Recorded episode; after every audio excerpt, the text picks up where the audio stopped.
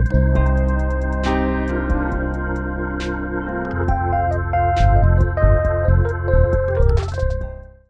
tarde, sejam bem-vindos à Conexão Capital, espaço de entrevistas e debates ao vivo aqui da Capital Aberto. Meu nome é Beatriz Quesada, eu sou repórter da revista e vou conversar hoje com o sócio fundador da filosofia organizacional, criador de um programa para CEOs na Business School Sample e colunista aqui da Capital Aberto, Alexandre Fialho. Fialho, é um prazer ter você aqui com a gente hoje. Obrigada por estar participando do evento. Não, eu que agradeço. Obrigado vocês pelo convite. Prazer aí. Boa noite a todos. Bom, hoje a gente vai falar, nós vamos falar um pouco dos desafios da liderança no contexto da pandemia da Covid-19. Né? Passados quatro meses do início da crise, a ideia é a gente entender quais lições foram aprendidas e quais ainda podem ser colocadas em prática pelos líderes empresariais. É, eu já vou começando aqui, eu queria começar, Fialho, perguntando é, perguntando para você, queria que você explicasse um pouco quais as peculiaridades da crise do novo coronavírus, é, de que maneira ela se diferencia de desafios anteriores que os líderes tiveram que enfrentar. Eu acho que, enfim, são, são vários aspectos, né? Mas eu vou, vou tentar me ater nos, nos mais relevantes, né? Eu acho que a, a crise atual ela difere bastante das crises apenas financeiras é, anteriores, tá?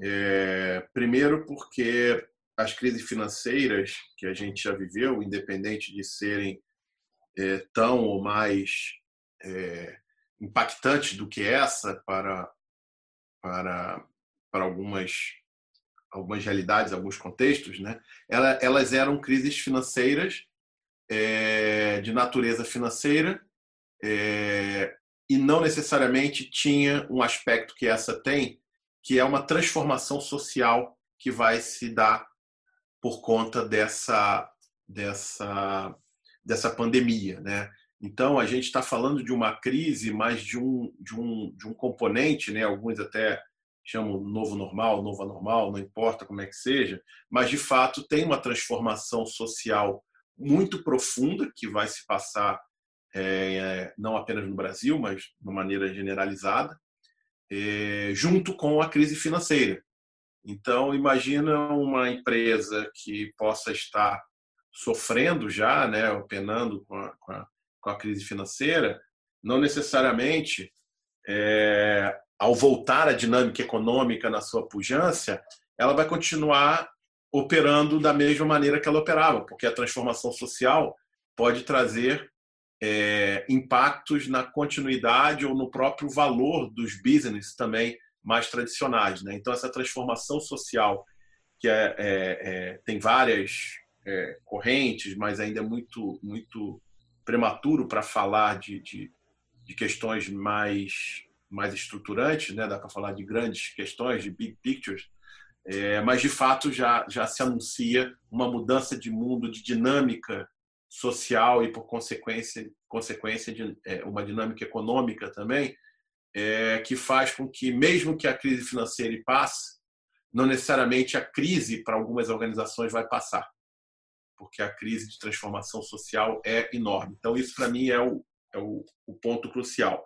E a outro e outro ponto que eu destaco né é, conversando aí com, com, com grandes lideranças né é, era muito comum nas outras crises a gente a gente conviver sempre com com binômio né crises financeiras tradicionais né de crise e oportunidade. Então tinha quase uma análise SWOT né então tem a parte é, é, é de riscos e oportunidades enfim é, que era justamente a o, o, mote de enfrentar a crise. Ah, como é quais são as oportunidades que essa crise nos deixa né era o, era praticamente o, o 10 em 10 lideranças falavam isso. Né?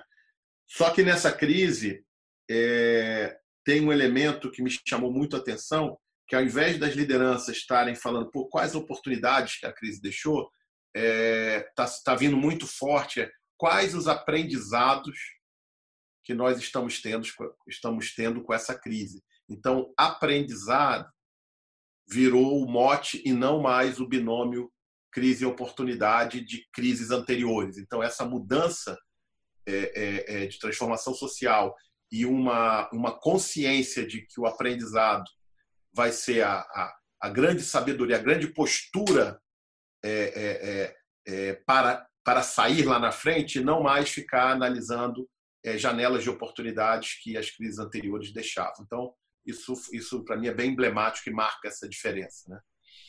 Achei muito interessante isso que você trouxe de, de aprendizado, né? Que é justamente o que a gente está querendo fazer aqui com esse encontro, de pensar quais foram esses aprendizados. Mas antes da gente entrar no que a gente vai levar, eu queria voltar um pouco é, para saber de você quais companhias saíram melhor nesse cenário e quais sofreram mais, pensando em estruturação das empresas, na visão dos líderes. É, como é que você enxergou esse cenário? Na verdade, vamos, vamos é, falar o óbvio, né? Mas e aí a gente vai, vai entender um pouco que tem nuances desse óbvio. Obviamente, empresas digital, né?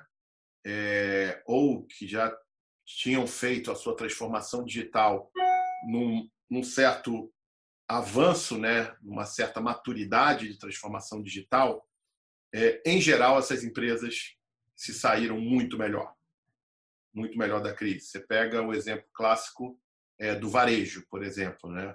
O varejo, modelo tradicional, é, em geral, sofreu barbaramente e quem já estava no, no, no modelo de transformação digital saiu melhor. É, mas, obviamente, alguns setores eles, eles precisam ser repensados em, em sua, em sua plenitude. Né? É, aviação, é, um setor correlato que também gera muita questão de, de, de, de logística, né? que é o, o setor de eventos, é, o setor de restaurantes, por mais que alguns estejam fazendo delivery, uma série de questões, mas é um setor que de fato vem enfrentando é, grandes desafios, enfim. Então tem alguns setores que a gente pode classificar que foram os, os mais afetados de fato por essa por essa pandemia, né? Mas é, é, eu acho que a grande, a grande, o grande valor que eu estou vendo, e tem a ver com esse aprendizado, né, que independente da empresa estar se dando bem ou estar se dando não tão bem na crise, eu vejo a postura de aprendizado reinando é, nas agendas dos, das grandes lideranças. Então, mesmo quem está nadando de braçada, eu tenho um caso que é, que é emblemático, é uma empresa é, que tem aí uma, uma oferta de chatbot, então ela, ela tem contratos é, anteriores com grandes clientes que simplesmente começaram a usar mais dos, do, do contrato anterior. Tem novos contratos, vamos falar só dos contratos anteriores. E ela cresceu quase mil por cento por conta da crise, pela utilização elevada das, dos seus, das suas soluções é, que já estavam em bases contratuais anteriores. Você poderia falar, pô, esse esse líder está satisfeito, está nadando de braçada. Não, mas ele está pensando na transformação que o mundo vai ter vis-à-vis -vis própria, as próprias ofertas que eles têm tradicional. Por mais que ele esteja bem, não necessariamente a, a, a transformação que vai se dar no mundo, ele está é, plenamente preparado para ela. Então, independente de estar sofrendo ou não estar sofrendo tanto, eu acho que um refletir acerca dessas transformações passa a ser um elemento para mim crucial que vai determinar aí o, o, a sustentabilidade de um sucesso ou a retomada de alguma de alguma de algum perrengue que possa estar passando uma organização específica. E falando um pouco desses de, desse aprendizado estar tá consolidado, né? Além das operações, eu queria falar um pouco de como que isso está sendo, como essa digitalização que você citou, que foi um diferencial, como é que isso está sendo aplicado dentro das empresas, né? É, no sentido do trabalho remoto, quais aprendizados a gente pode tirar desse período de home office, se você, como você acha que isso vai modificar o dia a dia das empresas, a visão dos líderes e também na organização física das empresas, né?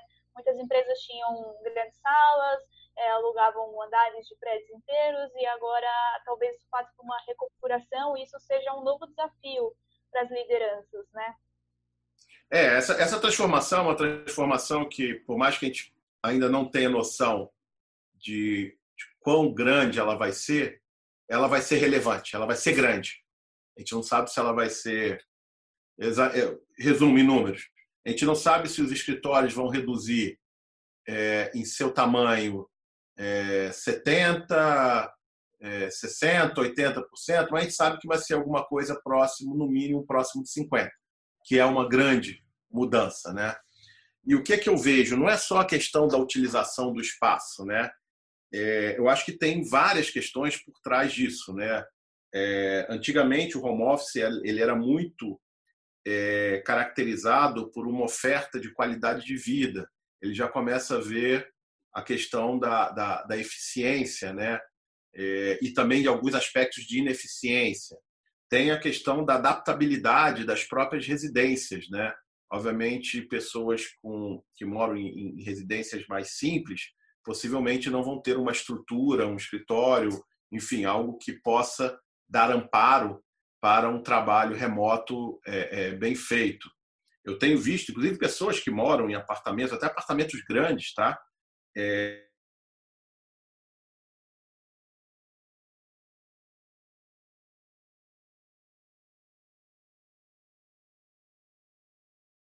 eu muita reunião sendo feita, por exemplo, é, é, de closet.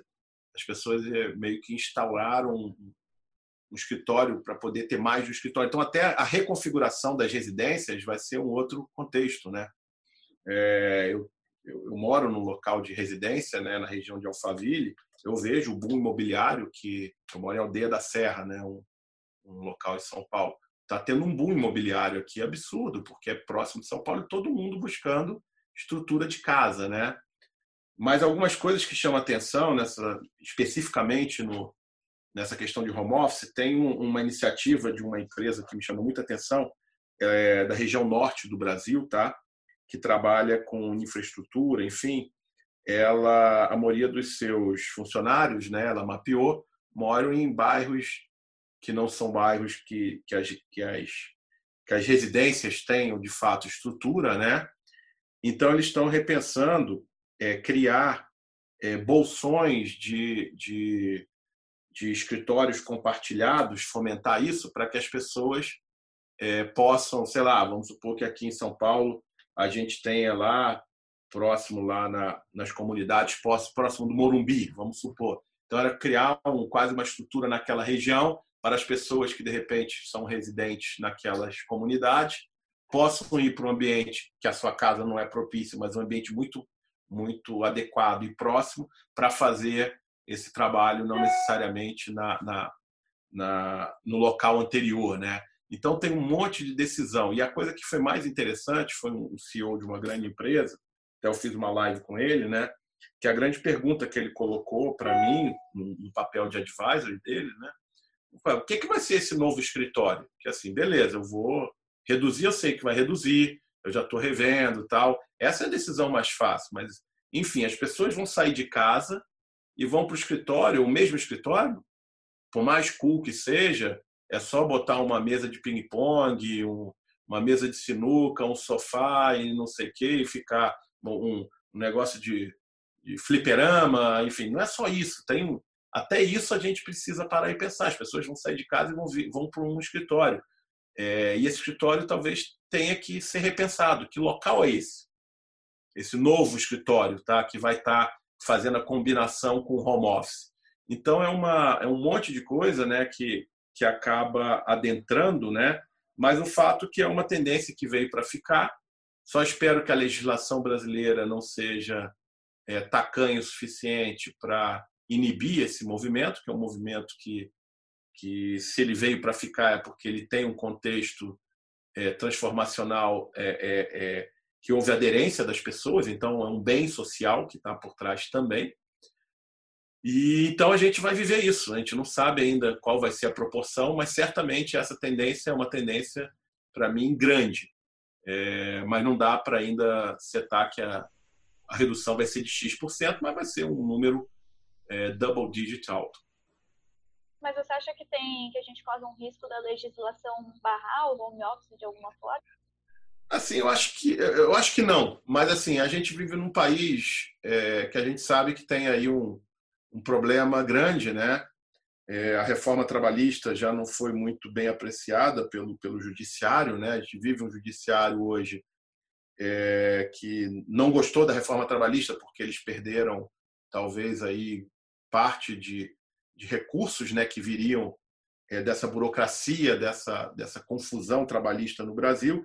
Então, na verdade, a gente tem parte do, do é, é, é de entidades, incluindo a própria OAB, tá, que não, não, não se furta a isso também, a um papel de não pensar a sociedade, mas pensar em si mesmo, em si mesmado, que é um papel retrógrado, né, de, de, de, de tentar, é, é, de maneira corporativista, é, manter algumas questões. Então, pode ser que o home office traga é, é, benefícios, mas que, que esbarre aí na burocracia é, da legalidade que impera no Brasil em várias áreas. Mas eu acho que a força é muito grande para ter esse tipo de resistência.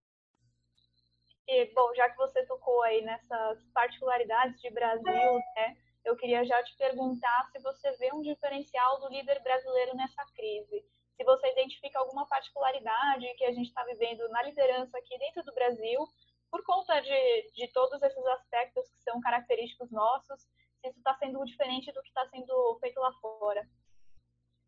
Não, sem dúvida, sem dúvida. Esse, essa é uma pauta para uma live. Inclusive, eu tenho feito um trabalho muito grande sobre brasilidade, tá? É o, é o tema que eu tenho mais me dedicado, é, não só na academia, mas também na, na, em desenvolvimento de liderança, enfim. Tanto que um programa que eu, que eu, que eu montei para desenvolver, um programa só para CEOs e empresários, né? um dos módulos dele trata dessa brasilidade. Não é um tema que eu, que eu inauguro, é, mas eu venho dando um mergulho muito grande nele. A gente tem o Domênico De Masi, por exemplo, quando, quando fala o futuro chegou, né? e ele traz o modelo da brasilidade como referência, né? e ele remete ao Stefan Zweig, que foi daquele Brasil, País do Futuro, né, que é um livro desse austríaco super bacana que ele já trabalha. Nesse In Between tem alguns autores que trazem algumas algumas reflexões importantes, tem tem livros icônicos como Raízes do Brasil, tudo. Mas eu acho que tem uma, uma um movimento, né? Você vê no MIT aquela a, a indisciplina sendo valor, né? Ou seja, não se faz inovação sem disciplina. Essa coisa mais transgressora cultural e nitidamente o Brasil é constantemente mencionado como esse esse país que que no passado tinha o lado sombra da não produtividade, mas esse mesmo aspecto de brasilidade traz um potencial muito grande para esse mundo contemporâneo. E é importante entender que esse mundo pós-pandemia não é apenas uma transformação de, de, de, coisas novas que surgiram, mas muitas das transformações foi um processo de aceleração. A gente já vinha num, num contexto né, pegando a, a modernidade numa, metaforicamente como algo sólido, né? algo do passado mais sólido, a pós-modernidade o líquido, a hipermodernidade o gasoso. Então você tem o Lipovetsky trabalhando essa, esse conceito da hipermodernidade, né? O que a pandemia fez é fazer foi um processo de catalisação, de aceleração dessa migração, ou seja, é, é, é, é uma, uma, uma, uma, uma migração do estado sólido para esse estado líquido e gasoso. E é nesse estado líquido e gasoso que o lado sol do Brasil começa a brilhar, porque o lado sombra a gente já conheceu.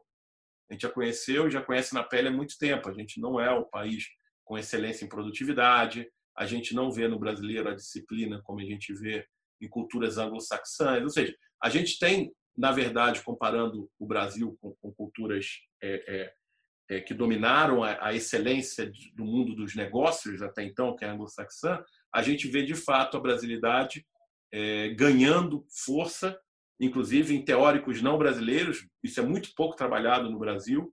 Eu, eu venho trabalhando isso de maneira é, é, muito muito contundente, é, mas bebendo muito mais de pensadores estrangeiros do que de pensadores brasileiros da atualidade nesse contexto de brasilidade.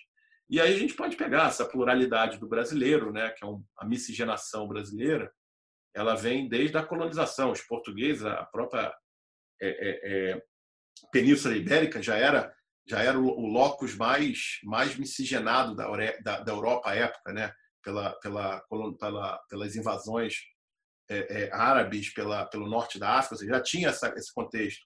E, e, e, quem veio colonizar o Brasil, a maneira que veio, essa miscigenação, não vieram mulheres né, para o Brasil. Então, as pessoas acham que, que veio uma, vieram famílias portuguesas, não vieram homens. Então, a miscigenação não foi uma opção, né? E foi uma miscigenação com indígenas é, e com negras. Então, assim, é, é, o, o, vieram só homens portugueses em, esmagadora maioria para cá. Então, a miscigenação foi uma condição é, é, inerente à formação do Brasil. Né?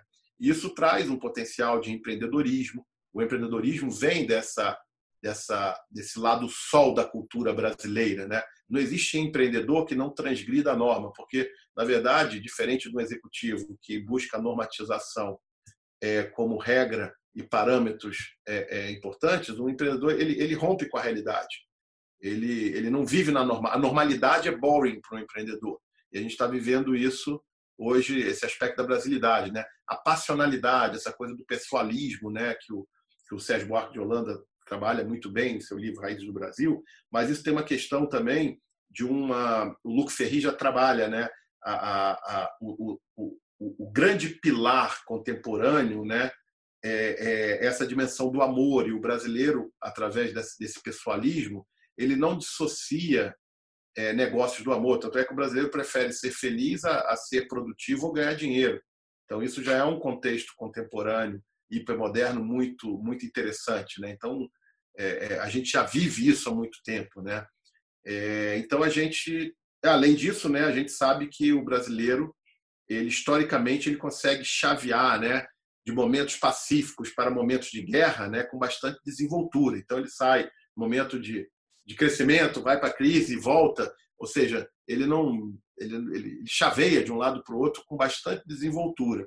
Então, acho que, resumidamente, tem, tem vários aspectos que eu não, não entrei aqui em todos, só dei umas pinceladas da brasilidade, que começam a ter o seu lugar ao sol, começam a brilhar é, na pandemia, não pela pandemia em si, mas por, porque a pandemia acelerou o processo de migração de, uma, de, um, de um contexto social mais sólido para algo mais pós-moderno, hipermoderno, leia-se metaforicamente algo mais líquido e gasoso. Interessante. E é, é, algo que, que a gente estaria mais, mais propenso a atuar, né? Que estaria, de repente, mais, mais dentro do que, do que o brasileiro tem, tem para oferecer. É, só antes da gente continuar, eu queria lembrar quem está assistindo a gente que vocês podem mandar perguntas aqui para o Fialho responder pelo chat do Zoom ou pelo chat do YouTube. Eu vou fazer ainda mais algumas perguntas para ele e no final a gente lê as perguntas de vocês. Então podem já ir mandando seus questionamentos por aqui. É, bom, Fialho, eu queria te perguntar um pouco também sobre os aspectos ESG, né, de ambiental, social e de governança, que agora com, com a pandemia também acabaram sendo acelerados, né? Agora a gente está olhando para esse lado social com, com mais atenção. O lado ambiental já vinha forte por conta de todas as questões na Amazônia também, continua fortalecido e a governança também mais ainda, né? A gente até fez, o, fez uma conversa na, na semana passada com o Henrique Luz e com a Ana Siqueira sobre governança, sobre como a governança saiu fortalecida disso tudo. E eu queria saber como, como que a liderança está vendo tudo isso, né? Essa ascensão dos aspectos do SG, essa atuação junto aos stakeholders, se você também considera que esses são conceitos que se fortaleceram durante a pandemia e por quê? Não, boa pergunta e eu vou tentar casar também, trazer um pouco da brasilidade, é, que são vários aspectos e aí certamente isso vai vindo à cabeça à medida que, que os tempos forem entrando. É, eu acho que sim, acelera.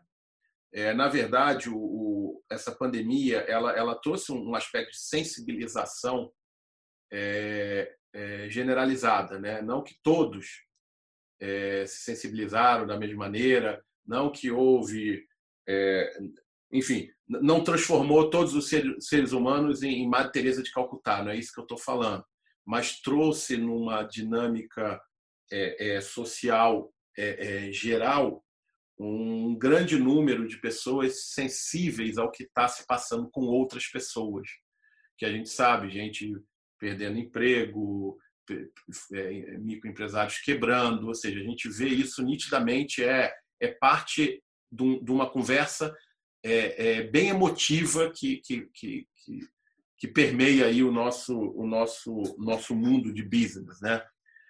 E isso tem uma, um componente porque a gente está falando de um, de um, da questão é, socioambiental, acho que ambiental já vinha por uma questão até de de eventos recentes, né, principalmente com mineradora, que chamaram muito atenção, é, é, recorrentes e repetidos. Então, a questão ambiental ela, ela, ela acabou é, é ela já vinha forte, tá? Mas eu concordo que a social ela, ela, ela acabou fazendo catch-up aí também vem muito forte por causa dessa sensibilização é, para com, com, com a sociedade, para com a pobreza em geral. Ou seja, não que, que não existisse pobreza antes da Covid, mas eu acho que, que a sociedade, principalmente os brasileiros, se tornaram. E o Brasil tem esse potencial de comoção, a pessoalidade, que a gente falou que é um aspecto é, é, é, é, do brasileiro, que a gente conhece o lado ruim dele, né? o lado sombra é que a gente começa a, de fato, ter essa conexão emotiva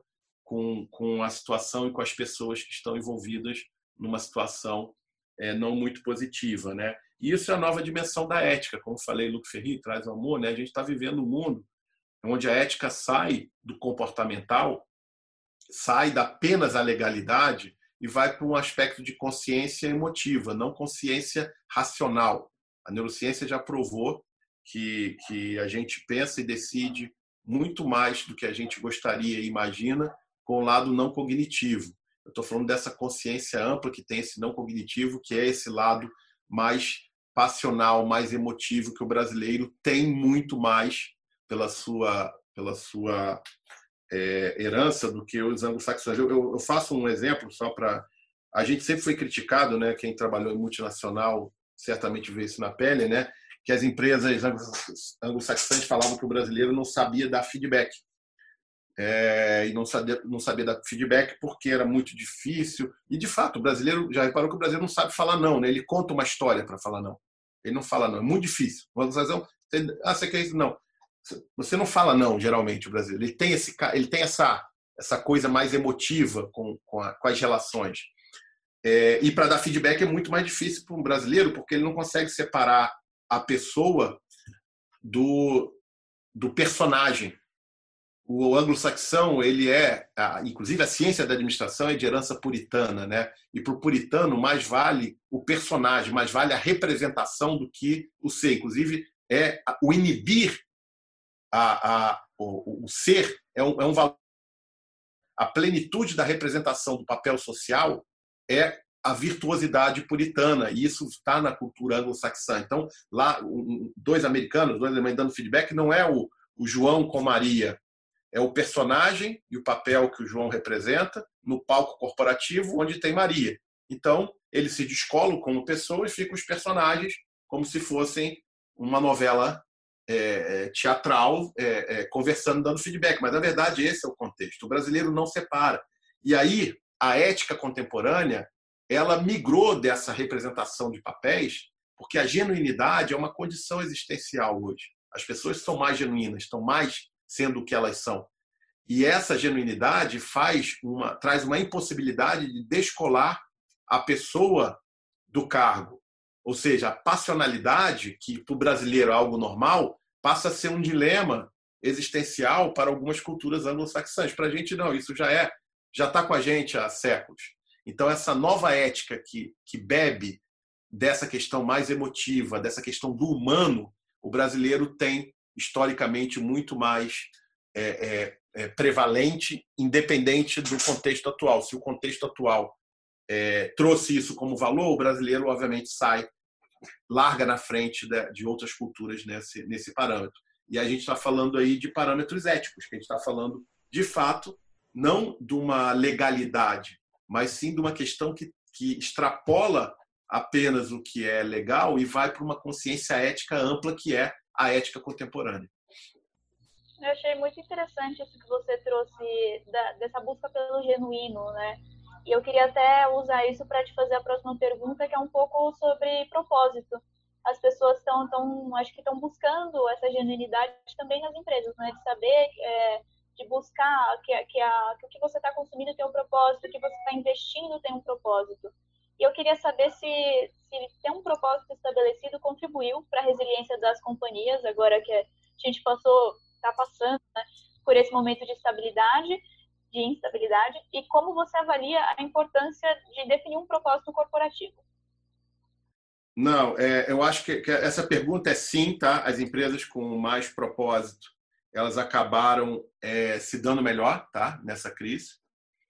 É, obviamente, mais preponderante do que o propósito foi a transformação digital, pelo contexto de curto prazo dessa crise, o impacto de curto prazo, mas não dá para tirar o propósito numa derivada segunda e também muito relevante.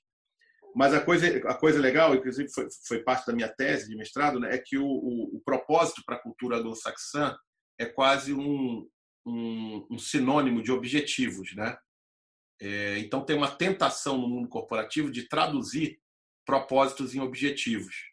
E aqui eu vou permitir citar um, um cliente, uma empresa que eu, que eu amo de paixão e, e que eu tenho prazer em trabalhar com eles na longa data, que é o Grupo Boticário. Né? O doutor Miguel ele falava o seguinte: a gente, o dia que a gente conseguir falar em plenitude dos nossos propósitos, é que o nosso propósito ficou raso demais, superficial demais é preciso uma experienciação.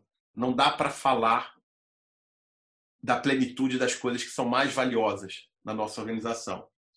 E a neurociência também, de novo, vem para provar isso. A neurociência já provou que a linguagem verbal escrita ela dá conta do lado cognitivo. Mas como grande parte das coisas valiosas estão no não cognitivo, eu não consigo falar com palavras nem com escritas. A experienciação é uma condição de coexistência num propósito muito forte. Então, o propósito ele é algo mais intangível e por isso mais valioso do que os objetivos. Os objetivos já são tangíveis, são mensuráveis. Ou seja, resistir à tentação de fazer um depara, de traduzir propósito em objetivo, é exercer a brasilidade e não ficar refém do puritanismo ou de premissas anglo-saxãs. Então, até isso a gente tem aí de valor em relação a, a outras culturas. Né? É interessante que, que você vai trazendo essa a brasilidade em diversos outros aspectos, né? Também de também que também podem contribuir aí para a gente conseguir se adaptar melhor nesse chamado novo normal. Mas eu queria saber também de você se você avalia que essa crise vai formar um novo perfil de liderança. Sem dúvida, sem dúvida. O, o próprio Arthur do Grupo Boticário, né, que é sócio do Dr. Miguel, né, cunhado, e eles são os donos do, do grupo, ele é o presidente do, do Grupo Boticário, ele trouxe uma, uma frase que foi, foi emblemática num, num, numa das lives que eu fiz com ele. Ele falou: olha, é, as lideranças estão mais expostas nessa crise, nessas novas dinâmicas. E por estarem mais expostas, líderes que eram maliciosamente estrategistas, aí já sou eu. É, o que é o maliciosamente estrategistas? É, são, são líderes que fazem perguntas, mas não com ponto de interrogação no final, com, mas mais como statement. Tentam induzir a um processo de confirmação do seu ponto de vista. São aqueles, aquelas pessoas muito eloquentes, com uma estratégia de, de, de envolver pessoas. Esses líderes eles estão se tornando é, é, menos eficientes nesse contexto e por isso está sendo mais benéfico para as organizações, porque esses líderes geralmente dominavam é, é a narrativa das organizações. Era quase era, é, era quase um, um, poder tácito exercido nas dinâmicas é, do topo das organizações. Então, quando eu acompanhava uma acompanho até hoje, vou fazer um trabalho de desenvolvimento de liderança, fica nítido uma agenda de poder que ela não está escrita em lugar nenhum e nem e nem é colocada, mas a dinâmica já já traz isso. Então, com o advento da crise, quebrou-se essas essas essas coisas mais tácitas de poder e as pessoas começaram a colocar. Então, houve de fato uma quebra do que a gente chama de da horizontalidade de agenda e construindo-se uma agenda verticalidade e a construção de uma horizontalidade de agenda. Então, muito mais do que defender a minha área, eu começo a olhar para o lado para os meus pares, né, como líder, e a gente começa a ter um problema comum que é a organização como um todo. Então, a otimização das partes não é mais o caminho para se otimizar o todo. E as lideranças estão se dando conta disso. Mas, obviamente, o líder, para lidar com isso, ele precisa, de fato, é, passar por um processo de re, repensar e de remodelação que não necessariamente vai ser fácil para todo mundo, porque é muito mais fácil operar em vertical. porque o poder está junto do cargo. Quando eu vou para horizontal, eu não tenho um poder nominado, são pares. Então, como é que eu faço um jogo de horizontalidade? Aí que é o grande desafio da liderança. Você tem alguma, alguma dica de como é que você faz, como é que você muda essa chave? São várias, são várias. Eu trabalho muito a diferença entre o, inclusive é, é tema do, do meu livro que está saindo, né? É a postura, em vez de ser o, o, o tradicional Chief Executive Officer, que é o chefe executivo, né? A gente tem aí o CEO é, tendo que também exercer o papel de curator of entrepreneurial office, ou seja, o curador do escritório empreendedor. O papel de chefe executivo não é mais suficiente para liderar. Eu preciso ter um, um, uma dinâmica curatorial. O que é um curador, na verdade? Quem já foi, por exemplo, numa Bienal, possivelmente lembra dos artistas, né? mas talvez não lembre do curador. Quando você vai numa exposição de arte, do, ou vai no Inhotim, que é um museu, talvez o museu mais emblemático, mais importante do Brasil. Então, quando você vai lá, possivelmente você vai ver Tunga, Cid Meirelles, Adriana Varejão, vai lembrar de todos os, os ícones, nomes, as obras. Mas o, o curador ficou, não ficou no holofote, mas é quem articulou tudo, é quem articulou grandes estrelas para criar uma dinâmica, uma narrativa única, uma harmonização. Então, o papel curatorial passa a ser exigido.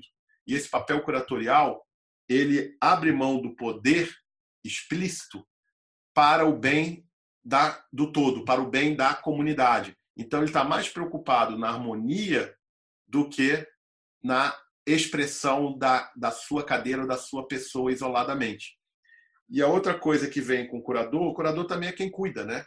Então, tem o aspecto curatorial do, do nome na, na, na questão das artes, mas tem o curador, é quem cuida. Então, é quem está cuidando, cuidando das pessoas, cuidando do propósito, cuidando do ambiente, cuidando da sociedade, das sociedades, né? da micro-sociedade que ele vive, mas também das outras sociedades. Então, é alguém que tem muito mais do que apenas o papel executivo, consegue fazer esse papel curatorial e empreendedor. estava mutado aqui. Mas eu acho que você já até respondeu um pouco, né? Que minha próxima pergunta era como que os líderes podem desenvolver essa cultura organizacional afinada com esses novos valores, né? Acho que é um pouco disso que você já falou. Queria só ver se de repente tem algum algum outro ponto que você gostaria de destacar. Eu acho que é uma questão importante, né? Todos os teóricos tradicionais da cultura, Schein, Hofstede, até o Geertz mesmo, eles ainda ficam muito presos a essa verticalidade. É, então, repensar até do que é cultura. Uma coisa que eu costumo falar é o seguinte: primeira coisa, falar de cultura. Temos que separar, no mínimo, duas culturas. Eu separo em três, mas no mínimo duas. Eu chamo, tem o que é cultura de gestão, tem o que é cultura organizacional e tem o que eu chamo de cultura de marca ou tradicional branding. É, por que, que isso é importante? A, a própria, o próprio Jorge Paulo Lemann, né, quando, quando falou que eles culturalmente não estavam preparados para enfrentar, né? Foi, foi a última. Primeiro foi a questão dinossáurica, depois a questão da cultura. Ele simplesmente falou exatamente o que eu vou falar, mas de uma outra dimensão.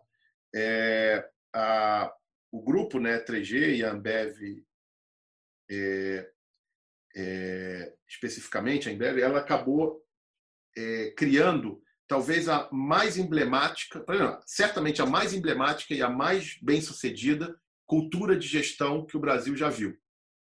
Tanto que exportou isso com plenitude. Mas ele criou uma cultura de gestão. E a cultura organizacional, que é a parte mais intangível, ficou aprisionada nessa cultura de gestão.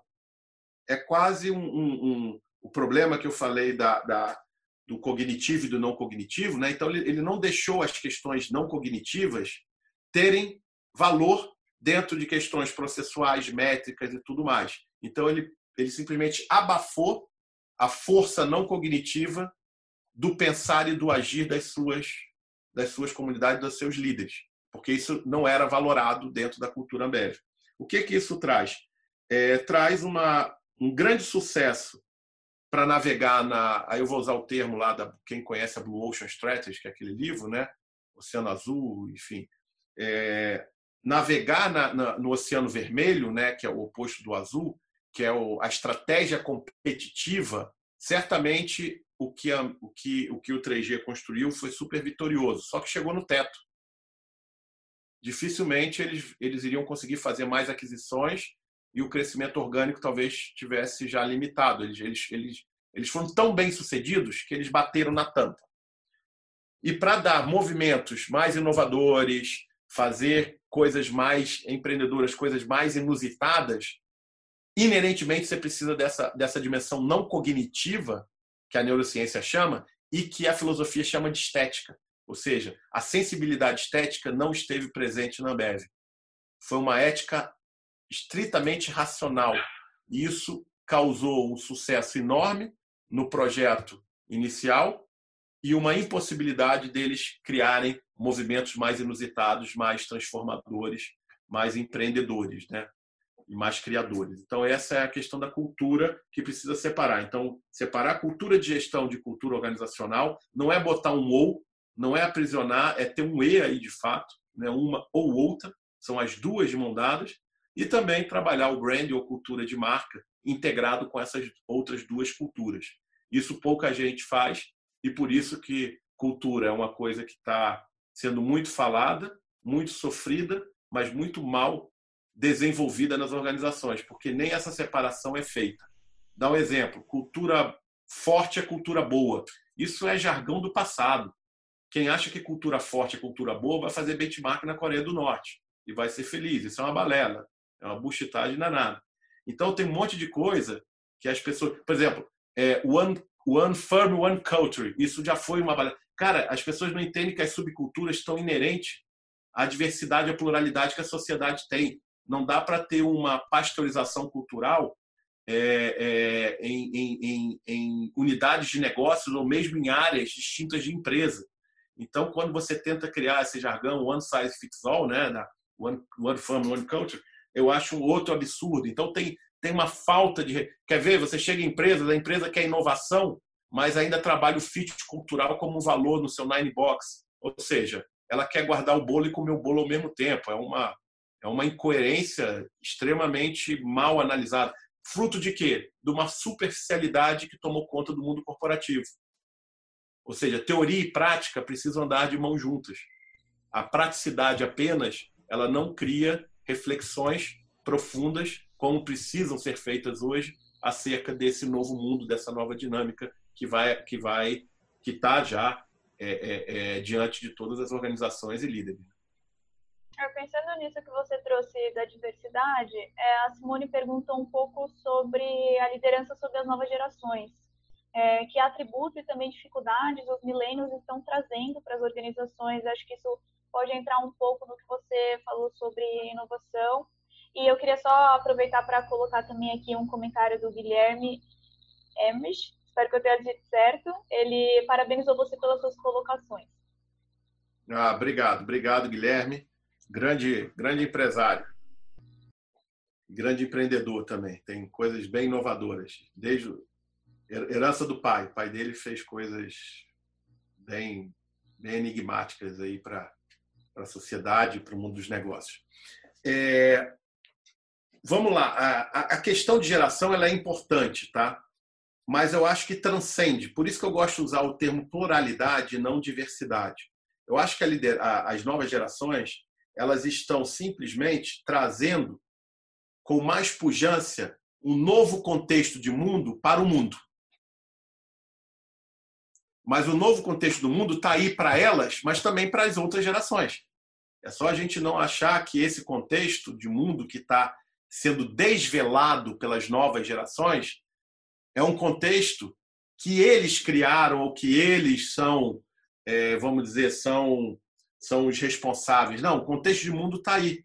Só que quem bebe mais dessa água sem amarras, sem, sem âncoras do passado, sem aquela solidez é, é, é, é, é inercial que, a, que, a, que, a, que tempos passados dão, obviamente acaba trazendo com muito mais colorido a contemporaneidade do que gerações anteriores.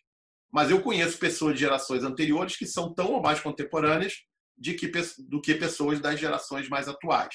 Então, acho que a questão geracional ela é muito mais um desvelar da contemporaneidade do que simplesmente uma afirmação de grupos de indivíduos por si só. Então, esse, esse é, um, é um entendimento social importante.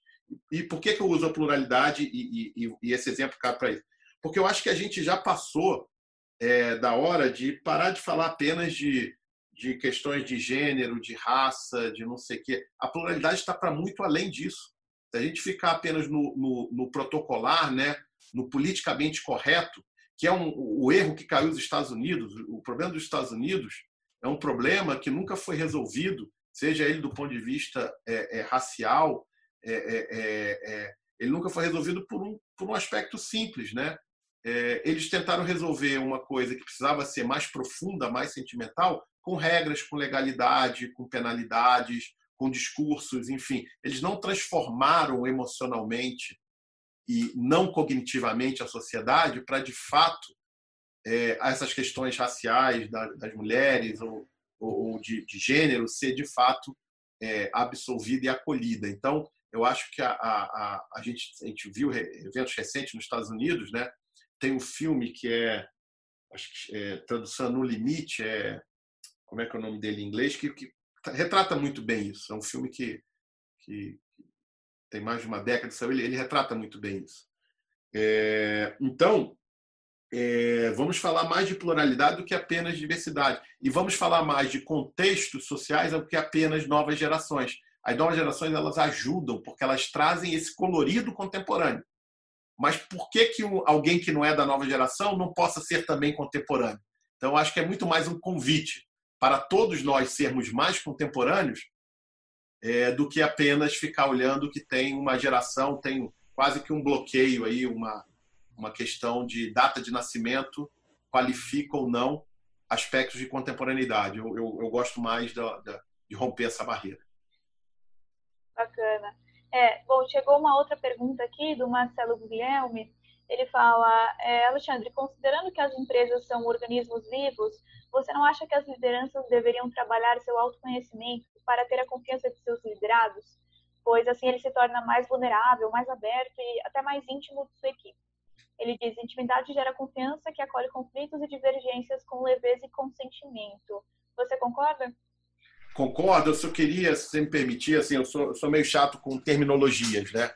Claro. Como filósofo e, e, e, e, acadêmico, a gente acaba também, né, se apegando. O que que eu queria primeiro trazer é o seguinte: eu, eu não gosto muito da metáfora biológica para as organizações.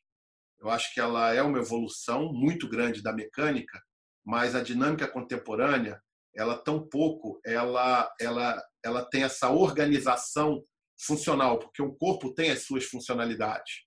Cada parte tem a sua funcionalidade.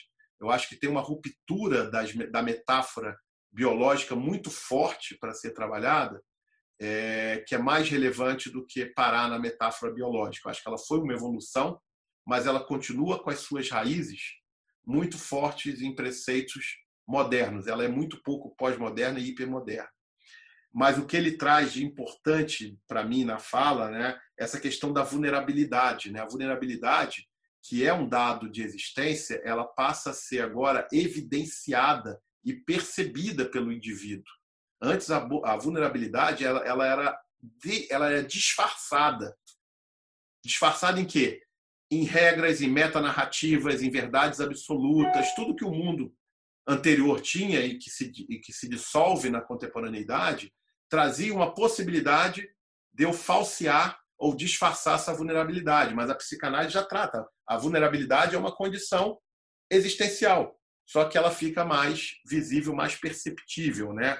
E aí, uma coisa que é, que é super legal, né, que ele traz aí, e, e tem um termo que eu não gosto muito, ele veio do, do inglês, né, que, que é a segurança psicológica, né? Mas é, eu, eu, por falta de, de, algum outro termo, acabo usando com essas ressalvas, o termo para mim é péssimo, mas isso que ele traz é justamente o novo contexto da dinâmica. Os, as pessoas precisam ter, se sentir confortáveis de serem o que elas são, de colocarem as coisas da maneira que elas costumam colocar, ou seja, quanto mais a gente podar a genuinidade, mais parecido com aquele tradicional moedor de carne, né, o fit cultural a gente vai ser. Em ambientes que têm iguais, não há espaço para inovação, não há espaço para o novo, não é só inovação no que não, não tem nada novo. A mesmice pondera. A mesmice caminha de mãos dadas com a normalidade, com a padronização, com o fit cultural tão que é o fetiche, né, do passado. Mas algumas organizações ainda têm isso por desconhecimento, ainda acham que isso é um valor. Então, eu acho que a, a pergunta é genial porque é essa leveza, né, é, é, de ser genuíno que vai trazer uma dinâmica relacional muito mais poderosa e muito mais transformadora para as organizações do que aquela verticalidade que inerentemente é, embarca um, um, empoderamento, no mínimo tácito, é, é, é nas dinâmicas organizacionais. Quando você considera que tem essa liberdade de, de, de a genuinidade, essa, essa, agenda horizontal sendo exercida, é, a organização ganha muito e, obviamente, a pluralidade sendo propiciada a gente vai ter uma pluralidade também, novos coloridos adentrando a maneira de ver e enxergar o mundo. Isso, obviamente, gera mais movimentos empreendedores, gera mais movimentos de criação de valor, gera mais movimentos de, de, de, de inovação, porque a, a, a pluralidade ou a diversidade ela é um ativo nesse contexto, nesse contexto da horizontalidade. Porque no contexto de criar um alinhamento, né, que é um outro fetiche, ah, vamos alinhamento. No contexto de criar padronização, no contexto de criar fit cultural, a diversidade é, é, um, é um baita passivo. Ela só causa problema. Eu costumo falar o seguinte: num turnaround, ou no momento de, de desespero, a pluralidade, você não. Ela é ruim, sim. Eu não estou falando que ela é boa. Ela é ruim. É melhor focar, focar aquela coisa narrow, bem narrow mind mesmo, focar, focar, focar. A vantagem da pluralidade é quando você tem uma ampliação de horizontes, ampliação de perspectivas. Aí ela se torna ativa. Mas tem contextos é, que são os contextos são soberanos. Então não adianta eu ter a pluralidade adentrando a minha organização se o meu ambiente for um ambiente afunilador. Eu vou destruir todo esse ativo e mais, vou ter ainda sofrimentos organizacionais por conta de uma pluralidade inadequada para o ambiente que é soberano. Então, vamos tratar o ambiente, as dinâmicas são mais importantes do que as formalidades. É, quando eu falo de ambiente, é bem isso. E é interessante que você falou que, que o Brasil tem essa, essa parte da, da diversidade como um ativo, né? Então, no mundo que, que isso é mais valorizado, que isso tem que ser aplicado, é, é bom saber que a gente tem, tem esse ativo para aplicar. E, bom, a gente está nos últimos minutos aqui do nosso bate-papo. Eu queria terminar fazendo uma pergunta para você um pouco mais geral. Eu queria saber como a filosofia responde aos desafios que estão sendo impostos para as organizações agora pela pandemia de Covid-19.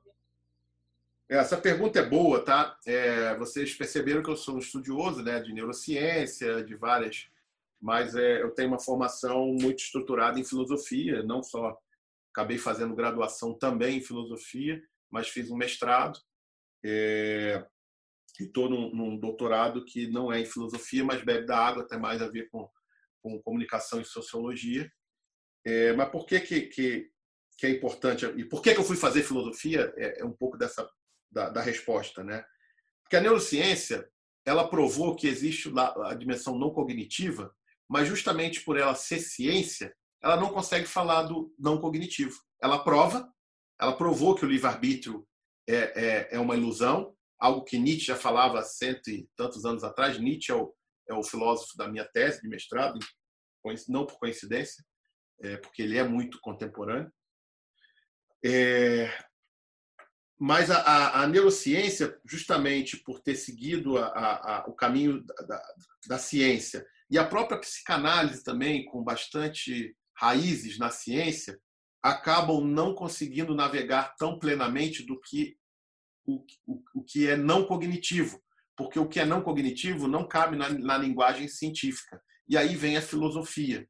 Então, a filosofia é, de fato, uma maneira de adentrar essa dimensão não cognitiva é, que todos nós temos, gostemos ou não, saibamos ou não, mas temos provado, e entender isso e como trazer isso numa, num contexto é, é, é, é, existencial, né, a filosofia ajuda muito. É por isso que eu fui fazer filosofia. Muito mais, inclusive, para entender algo que aconteceu no passado e que foi uma, uma tentativa é, é, é, muito nefasta para a sociedade, que é tentar separar a ética da estética, no conceito filosófico.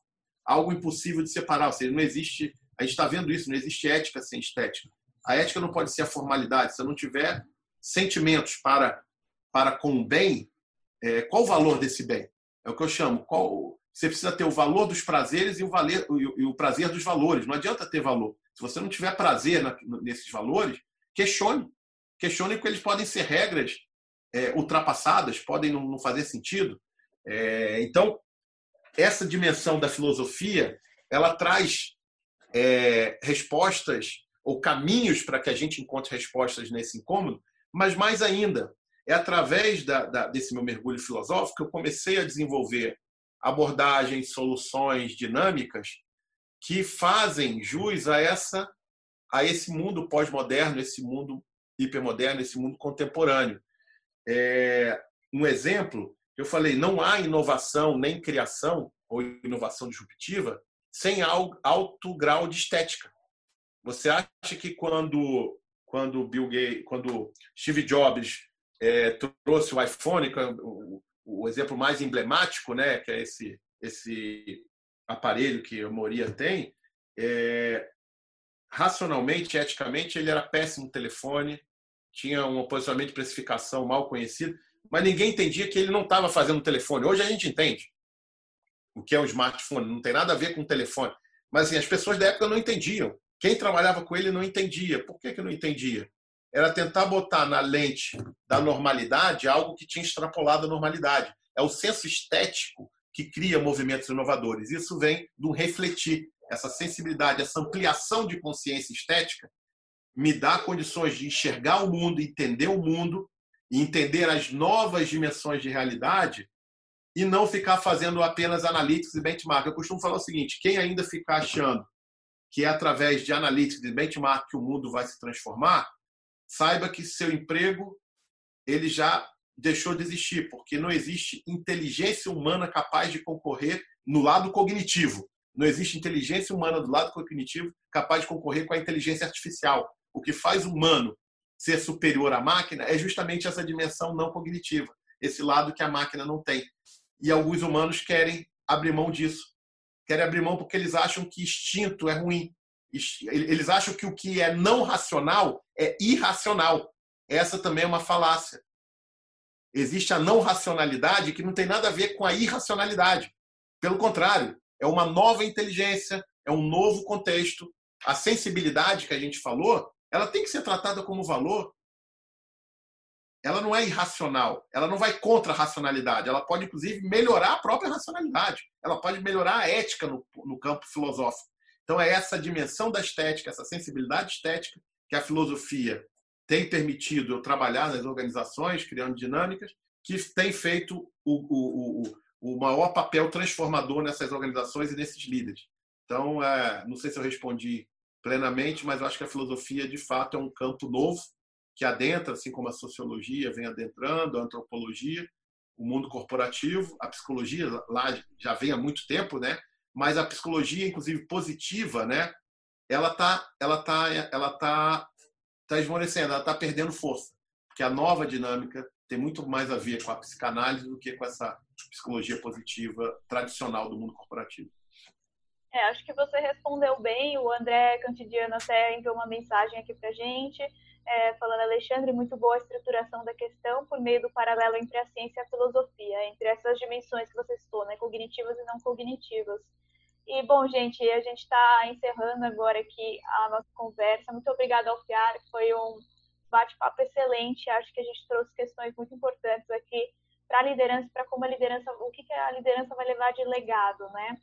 O Alan da Energisa está mandando aqui um grande abraço para você, Fialho. Grande e... filósofo. Alan é grande é? filósofo. É, Nietzscheano também. Eu queria agradecer a todo mundo que acompanhou a gente, é, que acompanhou a gente até aqui, e principalmente ao Fialho que né, abrilhantou esse encontro. Muito obrigada. Quarta-feira a gente tem outro encontro da Conexão Capital sobre os desafios para relações com investidores e para gestão com a entrada de pessoas físicas na Bolsa. E eu espero vocês lá também. Até o próximo encontro. Obrigado, Beatriz. Obrigado a todos. Obrigado pelas perguntas. Abraço. Boa noite.